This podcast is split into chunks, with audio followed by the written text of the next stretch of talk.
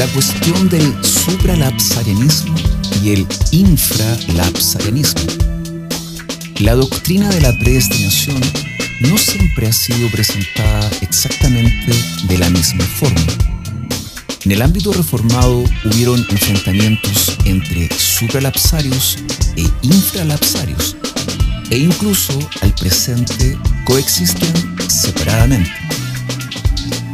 Por razones de brevedad, se nos hace imposible explicar los aspectos positivos del supralapsarianismo e infralapsarianismo. Por lo tanto, nos limitaremos a emitir una sencilla exposición de la diferencia entre estos dos puntos de vista. La diferencia se refiere básicamente al orden de los decretos divinos.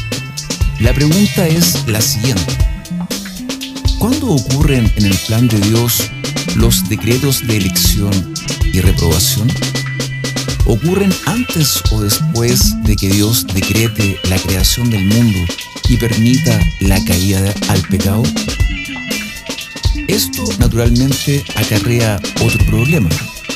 En su decreto de predestinación, ¿consideró Dios al ser humano un ser que ya había sido creado y que ya había pecado o como algo por crear y que ciertamente pecaría?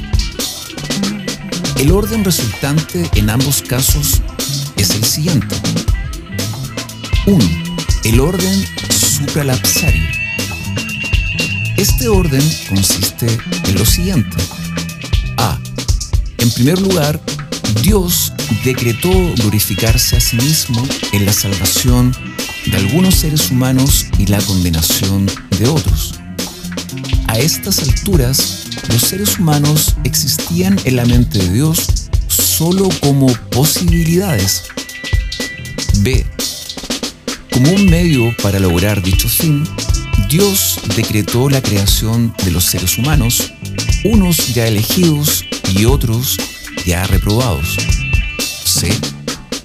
Para consumar el plan formulado hasta ese momento, decretó además permitir que el ser humano cayera en pecado. D.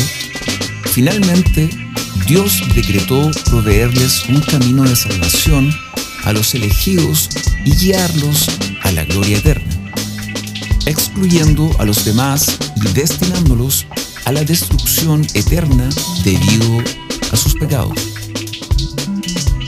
2. El orden infralapsario.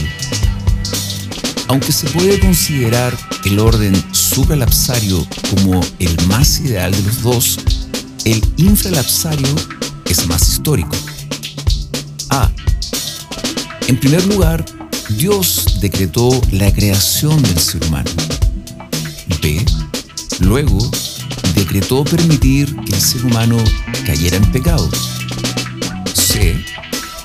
Seguidamente, a partir de la raza humana caída y debidamente condenada, Dios decretó elegir a cierto número de personas a la vida eterna y excluir a las demás, destinándolas a la destrucción eterna a causa de sus pecados. Finalmente, Dios decretó proveer un camino de salvación para los elegidos.